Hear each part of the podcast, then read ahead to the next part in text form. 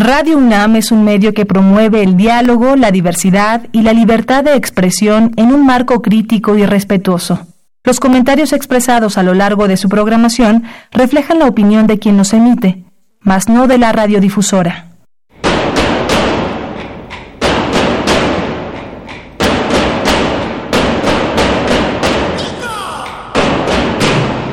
Discrepancias. Atacan a la universidad porque discrepamos. Viva la discrepancia, porque es el espíritu de la universidad.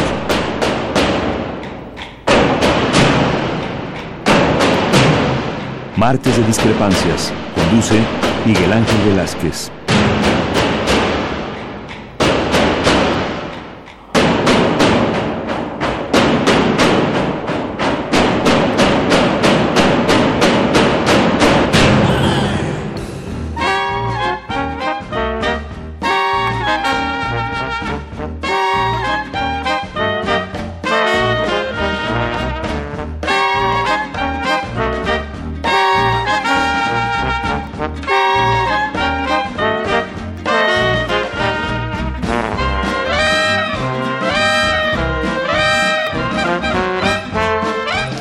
¿Qué tal? Muy buenas noches, gracias por estar con nosotros. Esto es Discrepancias y estamos en Radio Universidad. Eh, creo que hay muchas cosas hoy que discutir, pero, pero creo que la discusión, la discrepancia, las ideas hoy están en torno a los operativos que se han hecho en contra, en contra del narcotráfico. Quiero pasar eh, aunque tengamos que analizarlo después con mucha profundidad.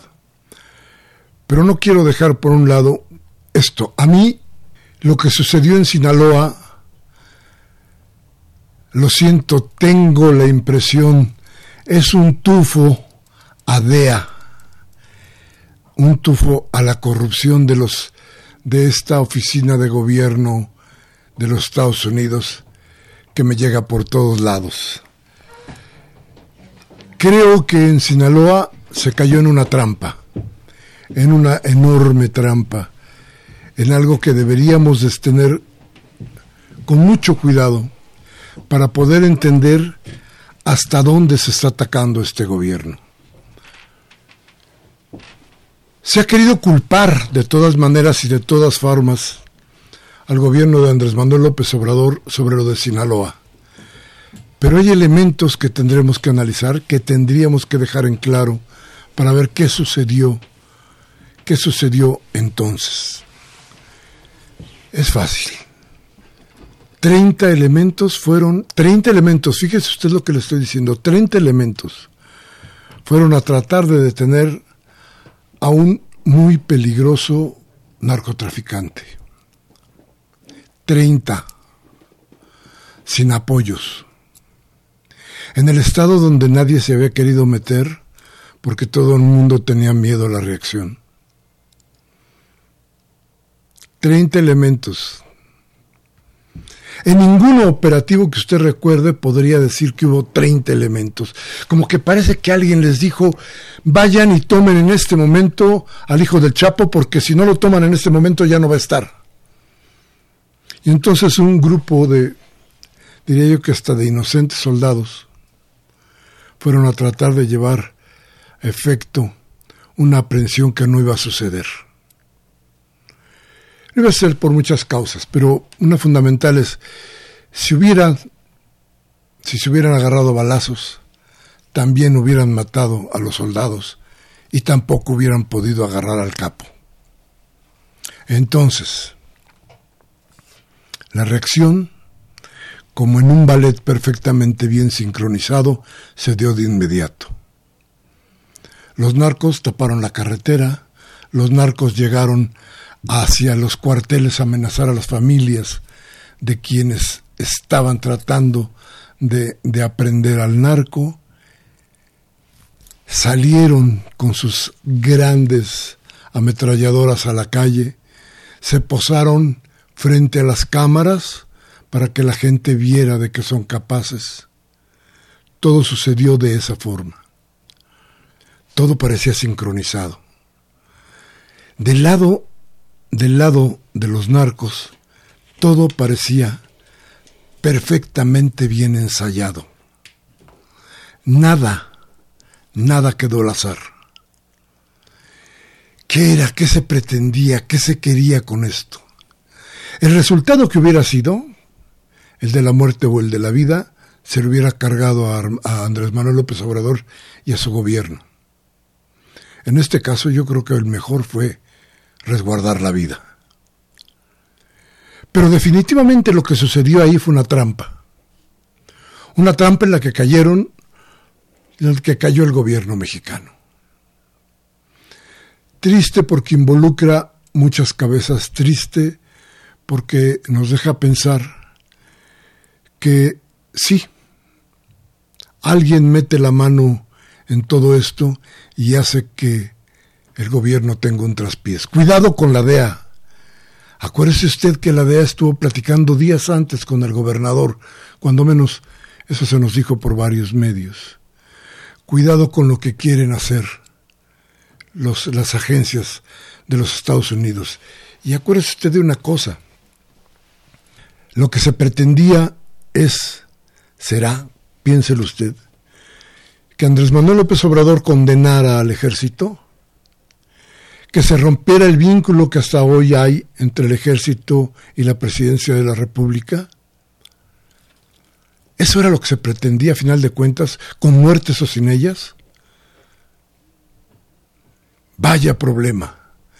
Y hoy, hoy véalo usted, hoy en la Ciudad de México, en Tepito, ahí le va, un operativo y descubren dos narcolaboratorios un narcotúnel, 2.5 toneladas de marihuana, 20 kilos de cocaína, 4 kilos de metanfetamina, 50 kilos de precursor químico, 13 armas de fuego cortas, 7 armas de fuego largas, un tubo lanzacuetes, 17 cargadores de arma larga, 37 de arma, arma corta, 5 granadas y un millón y medio de pesos. Cuatro predios involucrados. No hubo un solo tiro, no hubo resistencia, se tiene una treintena de personas detenidas, empezó en la madrugada, terminó esta mañana y parece que ahí hubo un éxito rotundo. ¿Sabe cuánta gente fue para ese, para ese operativo? Más de 800 efectivos. La Policía de la Ciudad de México, la Procuraduría de la Ciudad de México y la Marina, que formó un cerco para que no hubiera lo que sucedió en Sinaloa. Piense usted qué se quería con todo esto. Piense usted en las diferencias. Y después, en algún otro programa, lo hablamos, porque hoy tenemos invitada de lujo. Vamos al corte, regresamos, teléfono 5536 8989 y el ALA sin costo 01800 5052 688. Regresamos en un momento.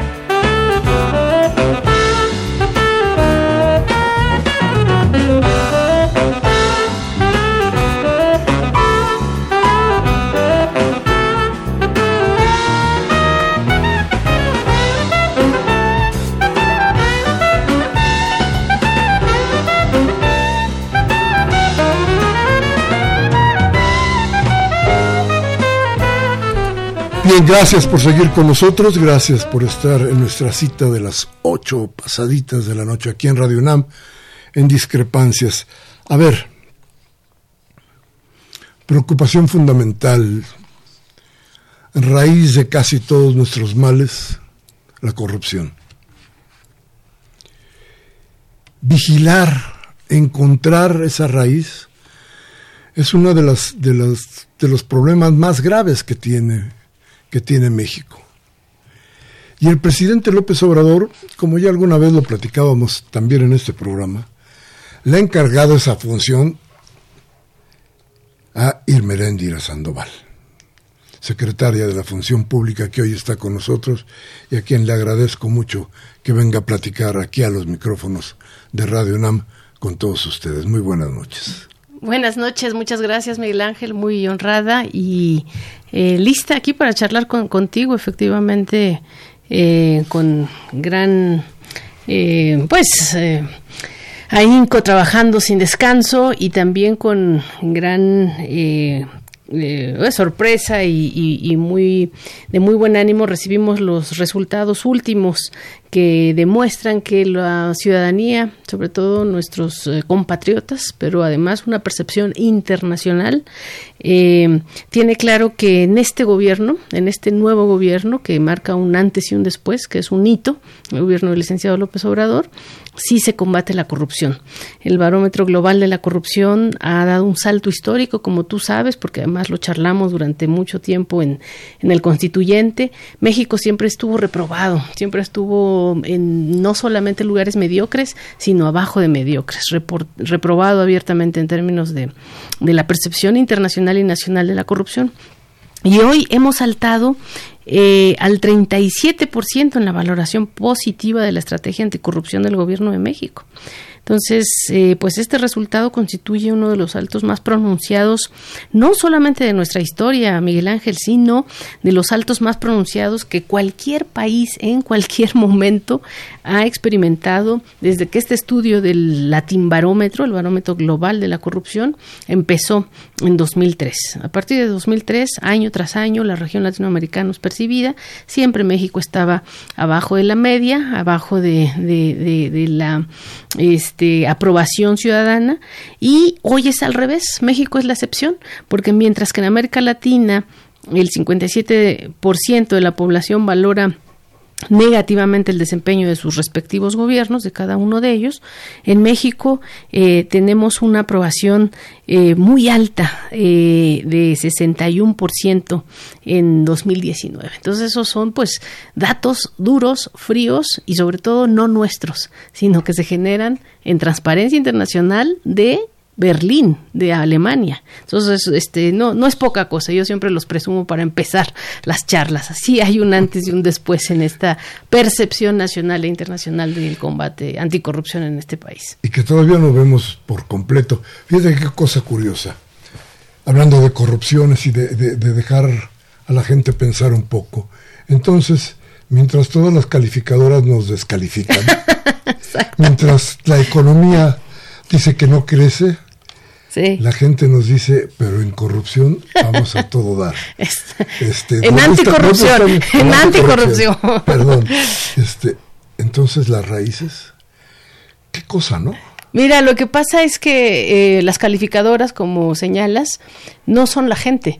Las calificadoras son todo menos la gente. Las calificadoras son precisamente, eh, pues, eh, estos indicadores que, que tiene que ver más con las élites financieras directamente, por, con los inversores. Con los intereses, ¿no? Con los intereses. Y la corrupción, sobre todo en el enfoque estructural, que es el que tú conoces que estamos aplicando en la función pública hoy, porque es además el que yo he desarrollado como académica durante años, el enfoque estructural de la corrupción, eh, se concentra en el combate de los intereses, no en el combate de las malas manzanas podridas, de las malas personas, de las coimas, de las mordidas, de eso que ocurre evidentemente, ¿no? Y que seguirá ocurriendo quizás eh, eh, en el corto plazo hasta que no saquemos ese cáncer de raíz, pero tenemos que empezar a la raíz de forma estructural y la raíz son intereses, conflictos de interés,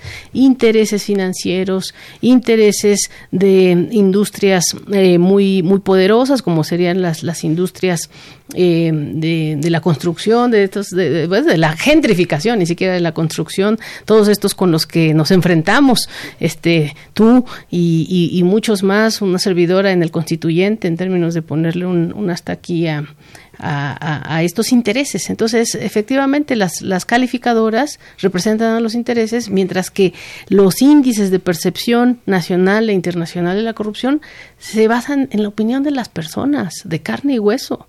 Y yo creo que la gente está percibiendo el cambio. Incluso si me permites, Miguel Ángel, llegué justo antes de que culminaras tu reflexión muy, muy valiosa al respecto de lo de Sinaloa. Eh, y yo creo que efectivamente este asunto de Sinaloa es tan dramático y tan grave precisamente porque ahora sí se está combatiendo la corrupción. Es decir, eh, pues ve dónde está Rosario Robles, dónde están este, escondidos Collado los, y compañía, Collado y compañía, escondidos este, los, los señores de Pemex, este, los Oya. O sea, hoy sí se actúa. Y antes estos grandes capos del narcotráfico pues, sabían que se podían dejar este, atrapar para el show mediático político porque la corrupción, los intereses tan, tan intocados, pues les aseguraba que al ratito les organizaban el puente abajo de, de, la cárcel y salían tan felices y fumando el cigarrillo con el que habían entrado. Ahora no. Lo de Sinaloa implicó un verdadero choque pero un choque porque saben que este gobierno va en serio pues al combate de los intereses. En mi caso, pues lo que me toca es, digamos, la corrupción administrativa, pública y, evidentemente la regulación de todo tipo de, de, malas prácticas en la administración pública federal. Pero en el caso de las fuerzas castrenses, en el caso de las fuerzas del orden público, en el caso de lo que ocurrió pues en Sinaloa, fue una confrontación real, no esas cosas de mentiritas que pasaban en los gobiernos previos. Entonces yo, yo así lo cierro, yo sí creo que esto va en serio, que evidentemente no es fácil, para nada es fácil, pero yo creo que el, presidente López Obrador, los que lo acompañamos en, este gobierno, en su gabinete y en el gabinete ampliado y todos los que, los ciudadanos que estamos al lado, tenemos claro que esto va en serio, no nos podemos traicionar a nosotros mismos. A ver, después de un año, ya tienes claras muchas cosas. Y en la estructura de gobierno, eh, ¿qué huesos están sanos? Platícanos de eso, porque por donde yo veo, por donde tratamos de, de, tener algún diagnóstico, nos encontramos aquí, alguien hizo algo indebido. Y acá también, pero allá también, pero por donde lo veamos, ¿eh? ¿Qué, qué, qué fue lo que encontraste tú? Porque me imagino que era como para espantarse después de ver todo esto, ¿no? Efectivamente, eh, yo, yo he dicho mucho que se nos entregó un gobierno eh, en llamas, se nos entregó un gobierno guachicoleado y por eso es que la primera gran acción anticorrupción que se hizo fue una acción transversal, ¿no? Como sabes, es decir, no es nada más una función pública en términos de concentrarnos en lo administrativo. ¿La creación del sistema? No, la, la, el freno al robo de hidrocarburos, al guachicoleo que, que fue la necesidad de que participáramos pues todas las secretarías de Estado junto con el presidente encabezando a través de de poner un alto al huachicoleo cerrando los ductos y por lo tanto generando todo un sistema alternativo de transportación del el hidrocarburo a, las casas de los eh, ciudadanos mexicanos. Eh, entonces, bueno, la acción del robo de hidrocarburos. Está el huachicoleo de las medicinas, está el huachicoleo de eh, los recursos estratégicos para el desarrollo agropecuario, están evidentemente todo el asunto de la reconstrucción de las viviendas después de los sismos. Decir, por todos lados, como dices tú, estaba en llamas el gobierno y lo que se necesitaba era llegar a de tajo, pues cerrarle la puerta a esos intereses depredadores. Ahora, ¿Qué estaba sano? Yo creo que sí hay mucho con lo que hemos avanzado. Por eso estamos con estos resultados que te digo que están siendo percibidos desde ya y eso que llevamos pues un año, no más. Eh, y estos buenos resultados están dándose porque sí hay algo muy bueno en este país y este, este gobierno y en este país y en esta hora y eso es pues la gente, los ciudadanos. todos tienen una convicción, pero los ciudadanos de todos los niveles, incluyendo los ciudadanos funcionarios públicos, de los más altos niveles inclusive, que se volcaron de inmediato con información crucial para decirnos cuáles eran las malas prácticas, cuáles eran este, los modus operandi y pudimos actuar de inmediato en todos los sentidos. Además, yo estoy muy orgullosa de mi secretaría, porque casi no, no era eh, tomada en cuenta, no era notoria, no era relevante políticamente en, la, en, en, la, eh, en los gobiernos previos. Y hoy es un centro neurálgico de acción, tanto política como administrativa, como, como de, de asignación de justicia administrativa en este caso. Porque tenemos, lo, el orgullo que tengo es que siento que nosotros coordinamos eh, y trabajamos con lo que sería el tejido este, nervioso de reacción inmediata del combate a la corrupción, que son nuestros órganos internos de control. Es decir, tenemos ojos y brazos y oídos y representantes con buenas estructuras en todas las entidades de la Administración Pública Federal. Y eso me da mucho orgullo porque está conformado esta estructura, este mapeo, este ejército de ciudadanos, pues por, por eso, por ciudadanos comprometidos para esto. Por la gente, claro. A ver, no sé si, ya, se hizo algún cálculo, se tiene alguna idea. ¿Sabemos cuánto significaba la corrupción para, para, México en términos de pesos y centavos de dólares o de lo que sea? Es decir, cuánto impactaba, por ejemplo, al PIB o no sé. ¿Hay alguna medición?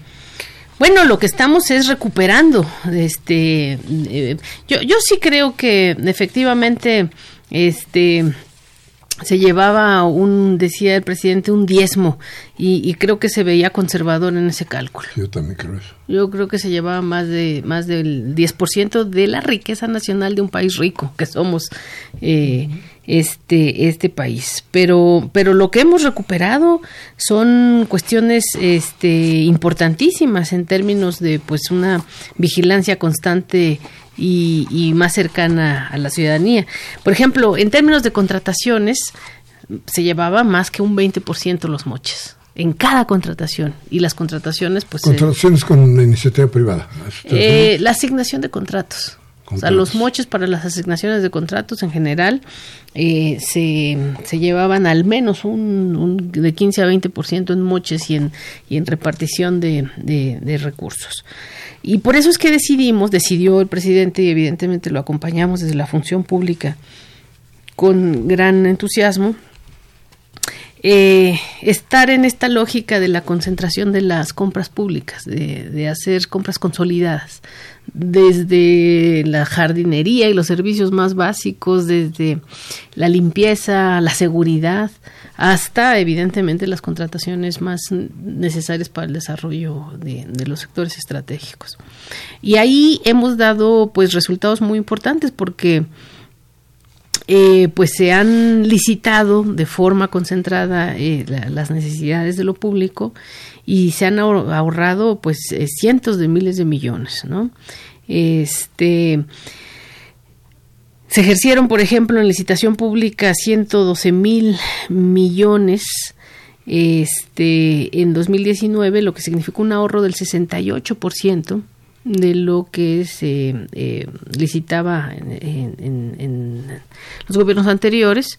Y, eh, el 68% que ya no se dio de moches. sí, sí, sí, se, se, ahorró con esta, con estos ciento, este, mil millones de pesos, em, pues un, más del 50%, casi te digo el 70% de, del dinero que se desperdiciaba en, en pagos de engrase para la asignación de los contratos. Entonces, eh, bueno, estamos cada vez más eh, avanzando en este en este tema y eh, pues hay obviamente claroscuros, hay hay posibilidades de, de contrataciones más fáciles de ser consolidadas y otras más duras de ser consolidadas precisamente por su naturaleza tan específica pero en general sí estamos colaborando todos y, avanzando en que en que esto eh, marque, marque un antes Pues se nos ha criticado mucho de que seguimos con asignaciones directas, ¿no? Igual que en el pasado.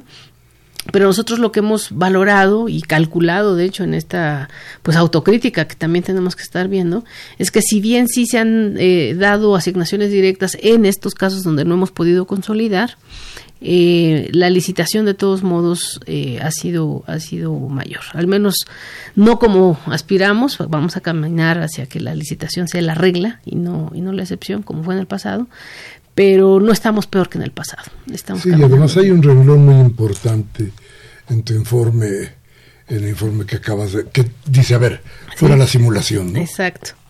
Y ahí era un combate y es toda una idea, ¿no? Exactamente, sí, la, la, la cuestión de la simulación burocrática, que, que eso era pues la función pública anteriormente pero ahora tenemos eh, cinco líneas de acción buenísimas que, que te, eh, tú conoces, te, te, hice llegar el informe y aquí te voy a dejar físicamente este también. Y en este informe tenemos cinco ejes básicos que hemos seguido muy al pie de la letra. Lo primero, como te decía, es la ciudadanización, creemos, confiamos en los ciudadanos y hay que darles mucha voz. Y para ello estamos teniendo programas de alertadores internos, que son los llamados whistleblowers que en inglés tiene una traducción literal muy exacto, los soplones. es una traducción muy desafortunada, no la utilizo, deliberadamente yo más bien le, le bauticé como ciudadanos alertadores de, de la corrupción. Y les ofrecemos tres cosas, confidencialidad para que no pierdan su trabajo, ni su estabilidad emocional, ni, ni, ninguna afectación a sus derechos. Entonces, confidencialidad, acompañamiento para que no se les venga encima ese via crucis de ir a la ventanilla, a ver a un funcionario, a sentirse coercionado. Entonces, acompañamiento por parte de nuestros abogados y contadores y especialistas. Y finalmente, el compromiso institucional y además personal de una sanción rápida cuando haya la configuración del caso y la investigación para que se sancione inmediatamente en la función pública y dando vista a las autoridades penales y, y de otro nivel que se necesite dar vista. Entonces estamos con eso, ese proyecto ciudadano. pero esta lucha no es nada fácil. No es nada. No estás hablando de del señor de la tienda de la esquina. Estás hablando de corporativos que después de tener ganancias tan importantes se han convertido, supongo yo, en grandes mafias. Y las grandes mafias no se dejan quitar ni un solo pelo porque, porque pierden poder. No me contestes ahora, déjame mirar unos mensajes y regresamos con tu respuesta si me lo permites. Gracias. Teléfono 55 36 8989 y helada sin costo 01850 52 688. Llámenos hoy platicando de la función pública. Regresamos.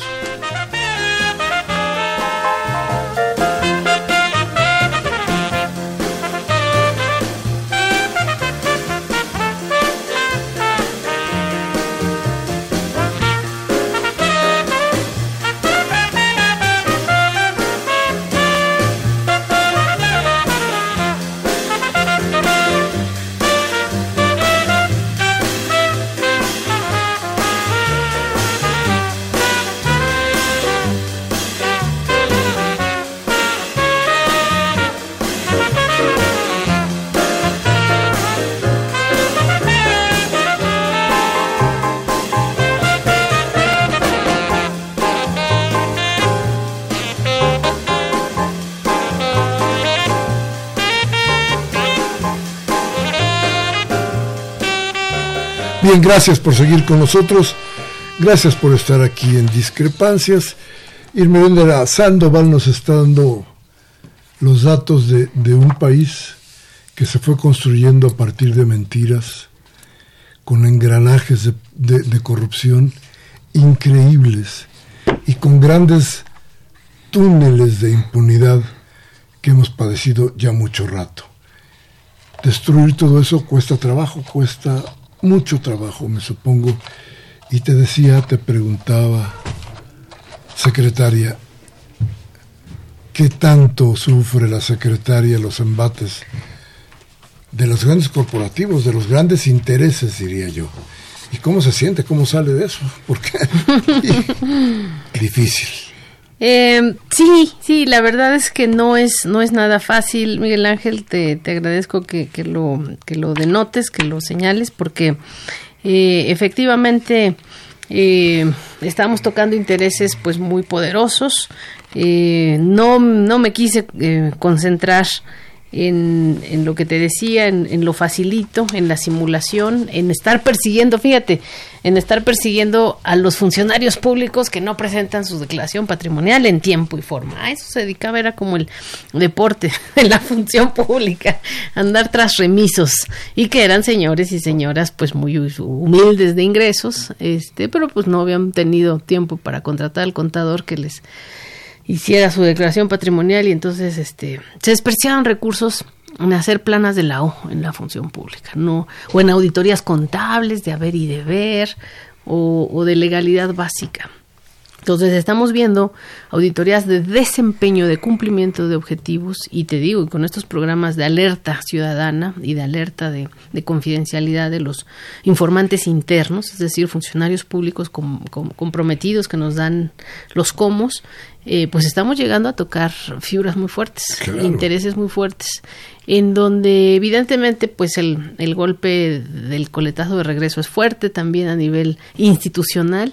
De hecho, como sabes, pues ahora la función pública es vamos y la acusamos y vamos para allá. Nos, nos quieren centrar incluso en el, sentar incluso a nosotros en el banquillo de los acusados como institución. Eh, lo cual pues este a mí en el fondo lo que me da es eh, orgullo en el sentido de que estamos en el debate. Estamos como una institución que se debe tomar en cuenta. Y además están ganando credibilidad estamos ganando ganando exactamente esa esa confianza ciudadana que está reflejada en los datos. Pero lo estamos ganando no por los discursos sino por las investigaciones. O sea tenemos eh, pues eh, miles de investigaciones eh, en curso. En primer lugar, la, confianza que dice se nota en las 28.300 denuncias recibidas entre primero de diciembre de 2018 y septiembre de 19. O sea, 28.000 denuncias de las cuales hemos convertido en investigaciones en forma, porque no toda denuncia se convierte automáticamente en una investigación, siempre que haya elementos. Y nosotros hemos dado un muy alto porcentaje porque eh, 19 mil investigaciones, es decir, de esas casi 30 mil, pues casi 20 mil ya son investigaciones en curso en toda forma eh, y son temas relevantísimos, como te decía, vinculado a robo de hidrocarburos, vinculado a este, los softwares inútiles o los programas de cómputo también defraudadores que estaban en todas y cada una de las dependencias de esta Administración Pública Federal. Eh, el tema del nuevo aeropuerto de la Ciudad de México, que también nos dejó con una mano adelante y una mano atrás, este, como gobierno, como administración pública, por la defraudación de la construcción de la bardita esa, este, con la cual ya decían que estaban muy avanzados en el, en el nuevo aeropuerto.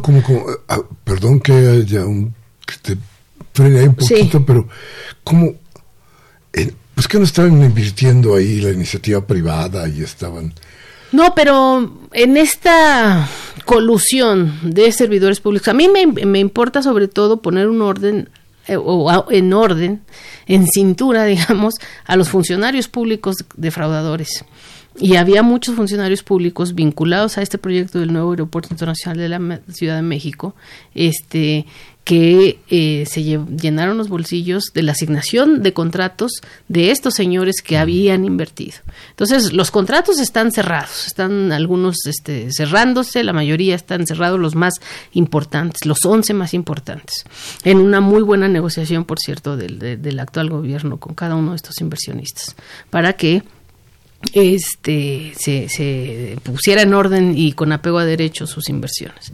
Pero de todos modos, la, la, la defraudación al erario público por parte de, de funcionarios que pudieron haber estado involucrados están en curso. Es decir, lo que, a lo que voy es que 19 mil investigaciones que tienen que ver con temas relevantísimos, pues están en curso en esta casa que es la casa de todos ustedes, la función pública. Y no se diga, pues, lo de la estafa maestra, que la estafa maestra no, no es lo que nomás conocimos ahí con la puntita del iceberg, sino está metida la estafa maestra, pues, en, en este, pues, una veintena, más de una veintena de, de dependencias federales en donde se abusa de las instituciones de educación superior para este, la triangulación y la defraudación de los de millonarios este, recursos eh, públicos. Pero me decías 20, 20, 20... Mil investigaciones en curso. Te decía que denuncias, tengo 28.300 denuncias. Eh, esas 20 mil. De estas hay en curso 19 mil investigaciones, cinco mil ya están concluidas, algunas con sanciones muy claras a funcionarios públicos. Tenemos 2 mil 2.790 sanciones. Entonces, si tú ves, hay una lógica muy coherente de las denuncias, las que se vuelven investigaciones, las que terminan en, eh, bueno, en una conclusión de esta misma investigación y después en una sanción muy específica. Que también aquí hemos tratado de cambiar la balanza, porque las sanciones eran sobre todo menores, simuladoras y a los, ahora sí que a la tropa, ¿no? A los, a los funcionarios públicos menores, a los eh, servidores públicos menores. Y aquí estamos hablando de inhabilitaciones, de destituciones, de sanciones económicas. Ya tenemos sancionado con, con sanciones resarcitorias este, por más de 7.700 millones de pesos a, a, a, más de 236 eh, funcionarios públicos. ¿Sí se ha pagado esa cantidad? Se ha eh, demandado el pago de esa cantidad. Ahí hay un proceso que eso lo tiene que ver ya la TESOFE. Eso yo también estoy muy bendecida, que yo no recibo el dinero. Yo nada más asigno la responsabilidad y tienen que ir a la caja de enfrente. Oye, ¿y no estás topándote con mucha lentitud por parte, por ejemplo, de la Fiscalía? Porque a ver, en estafa maestra tú dices, bueno, es mucho más grande de lo que suponíamos que era. De acuerdo, es mucho más grande, pero solamente hay una gente en la cárcel. Mm, no, mira, eh, evidentemente es un caso muy muy complejo. Bueno, con la fiscalía yo tengo una mejor de las relaciones. Eh, eso no implica que sean lentos, ¿no?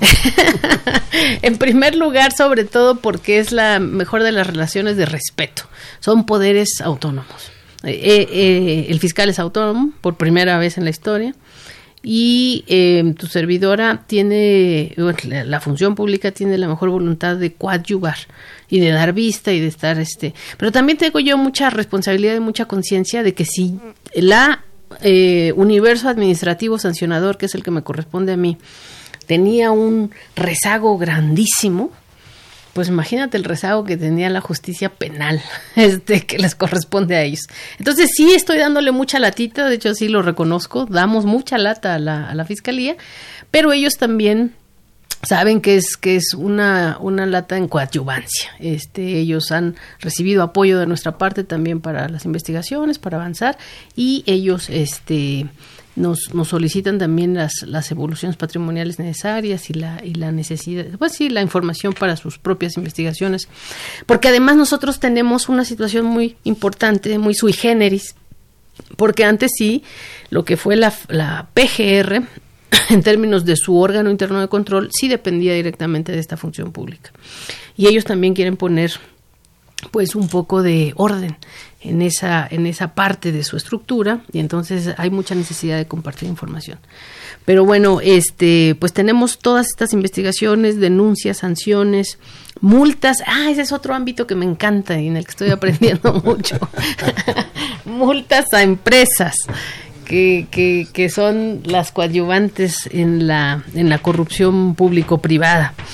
Y ahí también no hemos cejado este el paso, no, no hemos este frenado el paso en términos ¿Cuántas empresas están involucradas en todo esto? Bueno, investigadas hay miles, pero sobre todo ya multadas tenemos 170 firmas en materia de contrataciones públicas, es decir, empresas que no se sujetaron a los precios acordados, que nos quisieron este al gobierno este darnos a tole con el dedo en términos de las entregas. ¿Cuántas? Este 170 firmas eh, eh, ¿cómo se llama? sancionadas ya por 1420 millones de pesos, inhabilitadas. Firmas inhabilitadas para participar en contrataciones públicas. Entre otras, muy llamativamente, yo inhabilité a Odebrecht, este y e inhabilitamos a empresas que estuvieron que ver con Fertinal, con este, las defraudaciones de, Pemex y desde luego incluso empresas farmacéuticas que también han tenido que ver con esta poca ética. ¿Cuántas más están siendo investigadas? Eh, pues eh, hay, hay miles de empresas, eh, cientos, casi, casi, casi mil empresas investigadas. Oye, y a ver, una de las de las formas de salirse de estos problemas de las empresas es cambio de nombre. Odebrecht, se, Odebrecht se llamaba Odebrecht, pero ya tiene otro nombre y siguen actuando y parece que no les pasa nada. ¿Cómo le siguen ustedes el rastro? ¿Qué pasa en esos casos? Bueno, tenemos inteligencia de fiscalización. Este, en nuestro programa anual de fiscalización, que tengo, yo siento, de los mejores investigadores y fiscalizadores en la función pública, tanto los que trabajaban ahí y no se sentían ni valorados ni respaldados por las autoridades, como los nuevos que traje. O sea, yo tengo de subsecretario eh, de la función pública al, al, maestro Roberto Salcedo Aquino, que para mi gusto es el mejor auditor de México, de los mejores auditores de México. Él ayudó a levantar, a construir, a conformar la Auditoría Superior de la Federación. Eh, y viene con un equipo de primerísima de auditores que en, el programa anual de fiscalización que me presentaron para la para la este, aprobación de, de este año eh, se enfoca precisamente en esta inteligencia de, auditoría, inteligencia de fiscalización, para que estas empresas que tratan de darnos la vuelta nada más poniendo, poniendo este, un nombre diferente o como dicen con, con la gata revolcada en términos de, su actuación, pues podamos también tener la, la actuación en tiempo real preventiva de, no, de no contratar con ellos. Eh, entonces, eh, pues sí, estamos fiscalizando en tiempo real. el presidente nos ha encargado, me ha encargado a mí pues, sus cuatro proyectos estratégicos con mucha cercanía. Es decir, desde tú te vas a, lo que es la refinería Dos Bocas, al tren, al tren este, Maya, al proyecto interoceánico y desde luego a este el nuevo aeropuerto eh, Santa Lucía. de Santa Lucía. Y además de esos cuatro proyectos que son nodales, digamos, el, el norte, sureste y oeste, están los 25 proyectos estratégicos del gobierno de, de, la Cuarta Transformación, en donde ya llevamos programados pues más de 1.800 actos de auditoría. Y cuando hablo de actos de auditoría, no son nada más auditorías per se, sino visitas de inspección súbitas, este, controles eh, eh, de, de, las contrataciones, controles de, la regulación de esta nueva égida de lo público que es la austeridad republicana. Este, entonces sí estamos con, con estos exámenes, ¿verdad? Con verificaciones de calidad, seguimientos, este, no solamente la auditoría, aunque la auditoría es pues lo, el, el grueso de nuestro trabajo. Y pues en, eso eh, esa es la respuesta que te podría dar a esta a estas este, pues, trampas que sí efectivamente así como hay una auditoría surgen las trampas y hay que estar este siempre con un paso adelante. Claro. A ver el hecho de la limpieza que están realizando que está realizando el gobierno en qué tiempo lo tienen previsto cómo lo has visto Pues yo... Sí, limpiar la casa, ¿cuánto tiempo nos va a costar? Efectivamente, yo creo que vamos con buen paso. Eh, lo que se necesita hacer es generar una cultura eh, pública nueva, una ética de, la vida pública nueva, porque eso es el, logro, o sea, es el punto de equilibrio que tenemos que lograr, más que limpiar, es eh, concientizar de que, de que ahora se, se tiene que hacer diferente todo, ¿no? Y yo creo que ahí están los datos, ya te decía. Estos datos, de hecho, son muy iniciales. Este, todavía necesitamos llegar, pues, a, a niveles aún más altos de, de, limpieza y de probidad pública.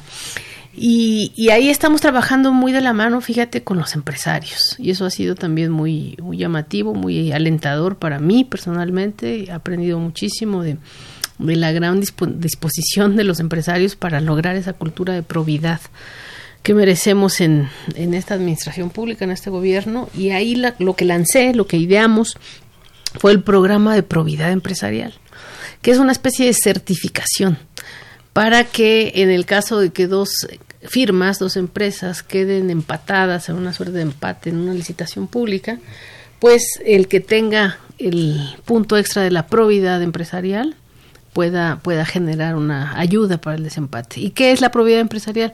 Tener mecanismos de, de, ciudadanización, de whistleblowers, de denunciantes de sus propios consumidores como, como este como empresarios, de evidentemente respetar derechos laborales, cívicos, medioambientales y de, y de no discriminación. Eh, entonces, como estamos exigiéndoles una, un nivel específico de probidad eh, para, para, participar en este programa de certificación, que caminará hacia una certificación en materia de probidad para la asignación de contratos. Qué interesante. Pero no quedarán, no quedarán cabos sueltos.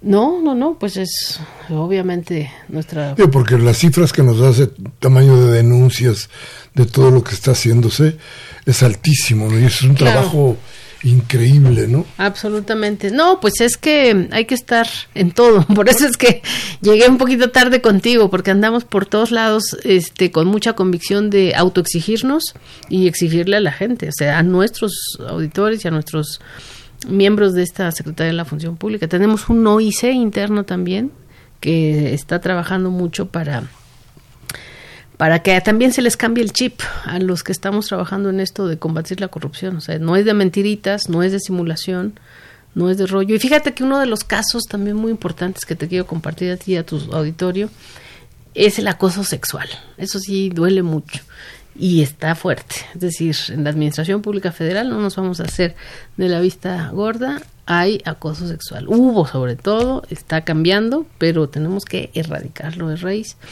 Y por ello es que una de nuestras obligaciones como función pública es la profesionalización de los servidores públicos, el servicio civil de carrera de los, de, sí, de los administradores, de los funcionarios, y ahí le estamos metiendo mucha perspectiva de género. Estamos trabajando con la Secretaria de Gobernación, que es una militante de estas causas, y no se diga con InMujeres, la, la doctora Gassman, que, está apoyándonos mucho en, estos aspectos. Entonces queremos también frenar, acabar, erradicar el acoso sexual y la discriminación de género. Si tuvieras que hacer una distinción, si yo te preguntara en dónde está más fuerte el incendio de esto que me has, que nos has compartido, en dónde están las llamas más largas, ¿sería en Pemex? Creo que sí, efectivamente, el, todo la industria energética o digamos el ámbito energético este generó generó mucho abuso y mucha defraudación mucha sangría para el desarrollo. Pero pero creo que los casos que más te lo contesto más como como ciudadana y, y hasta como mujer y, madre familia duelen más son los casos vinculados a la, a la educación y a la salud. Es decir, los programas sociales que, que involucran... Farmacias. Pues sí. Y, la, y, el, la, fraude maestro, ¿cómo se llama la cosa esta, no? Sí, sí. Este, eh, y en, en, ese caso, te decía yo, solamente está detenida Rosario Robles, pero hay supongo que tiene que haber mucho más gente involucrada. No, hay, hay, hay, involucrados, hay muchos más casos este, vinculados a Y por eso te decía yo que si no te topabas de pronto, no te desesperaba que no hubiera acciones más rápidas por parte de la Fiscalía. Eh, no, fíjate que yo necesito tener mucha templanza porque si me desespero como me desesperaba en el constituyente, imagínate dónde estaría hoy.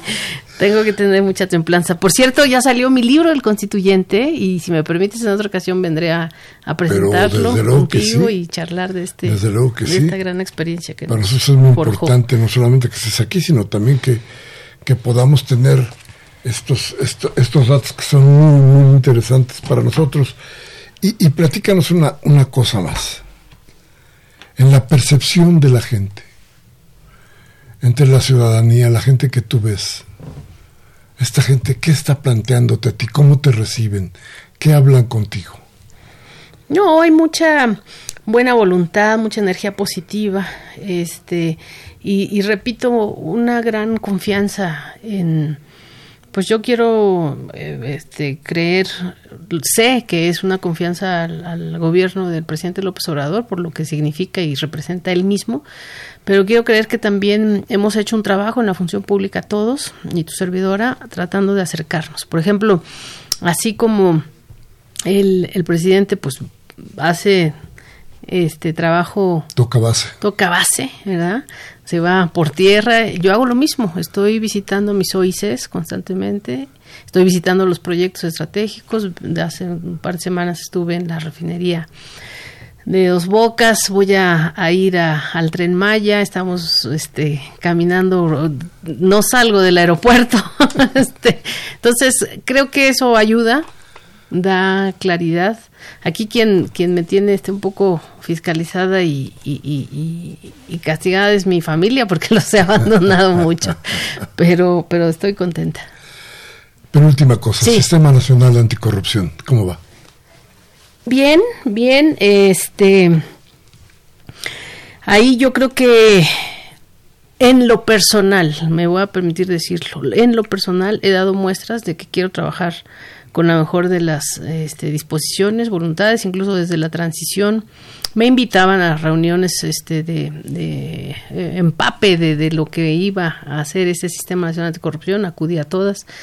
Y ahora ya como representante del Gobierno Federal en el Sistema Nacional Anticorrupción, no he este, fallado a ninguna eh, iniciativa de, verdaderamente coordinarnos. Porque ese sistema, y eso es lo que, lo que eh, quiero plantear, era un sistema que estaba muy abigarrado en términos de su diseño.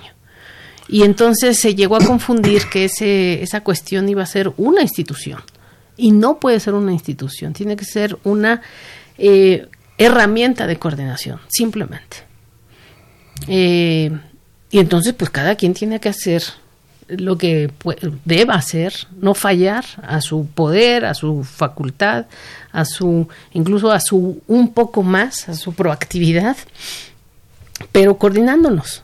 Tiene que ser un ámbito de coordinación. Es el Sistema Nacional Anticorrupción.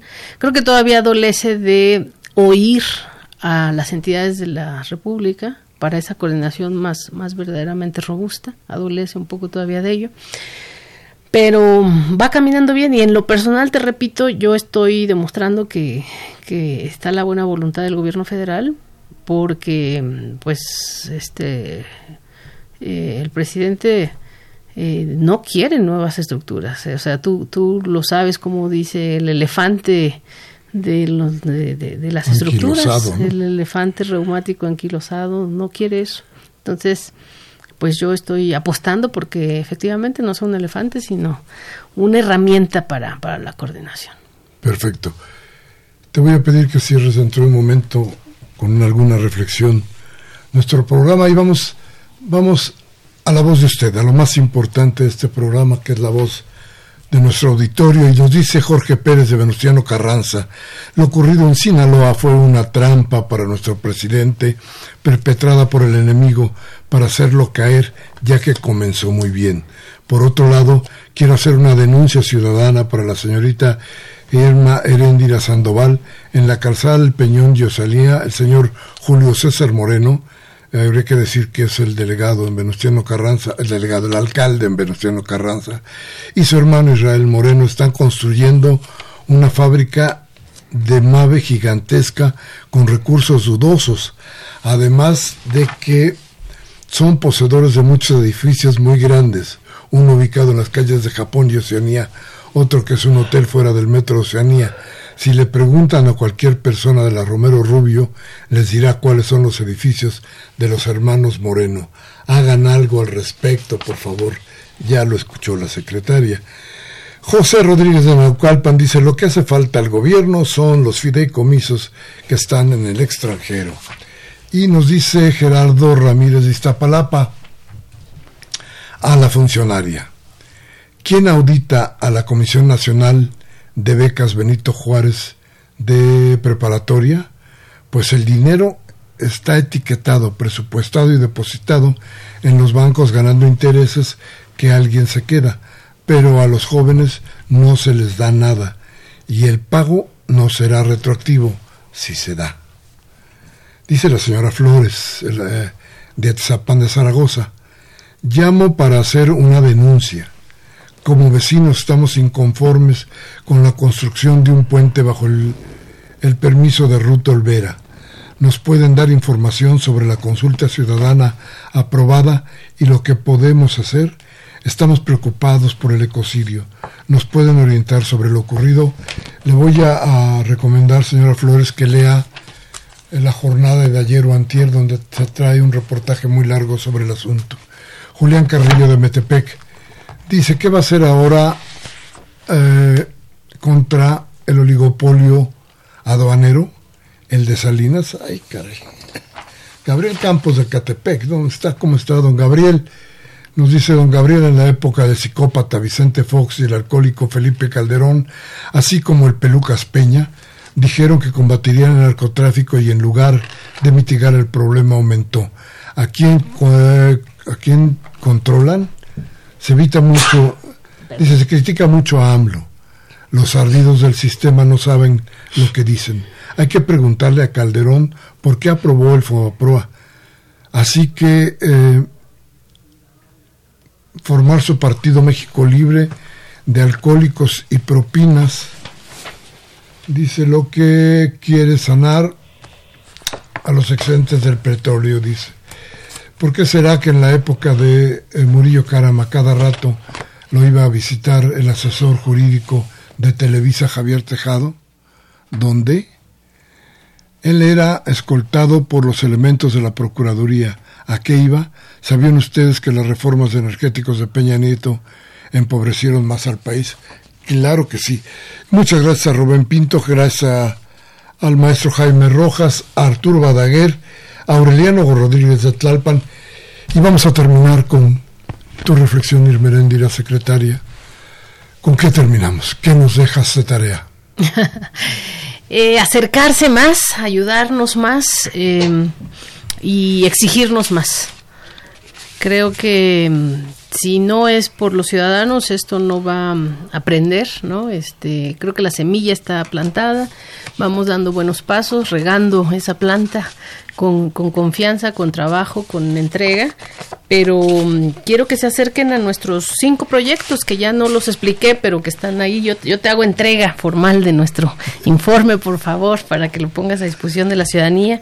Y tenemos cinco elementos, que es democratización de las tecnologías, ciudadanización del combate a la corrupción, protección de la denuncia y de los ciudadanos para los agresores internos, combate del acoso sexual en el servicio profesional de carrera, y lo más importante para el presidente es impulsar la austeridad republicana, que ya no sea un gobierno de, de un gobierno de derroches, un gobierno de, de abusos, un gobierno de, de, de, intereses privados sobre el interés superior que es el público. Entonces yo los invito a que se acerquen con estos cinco ejes y nos exijan más, de verdad, que nos exijan diariamente.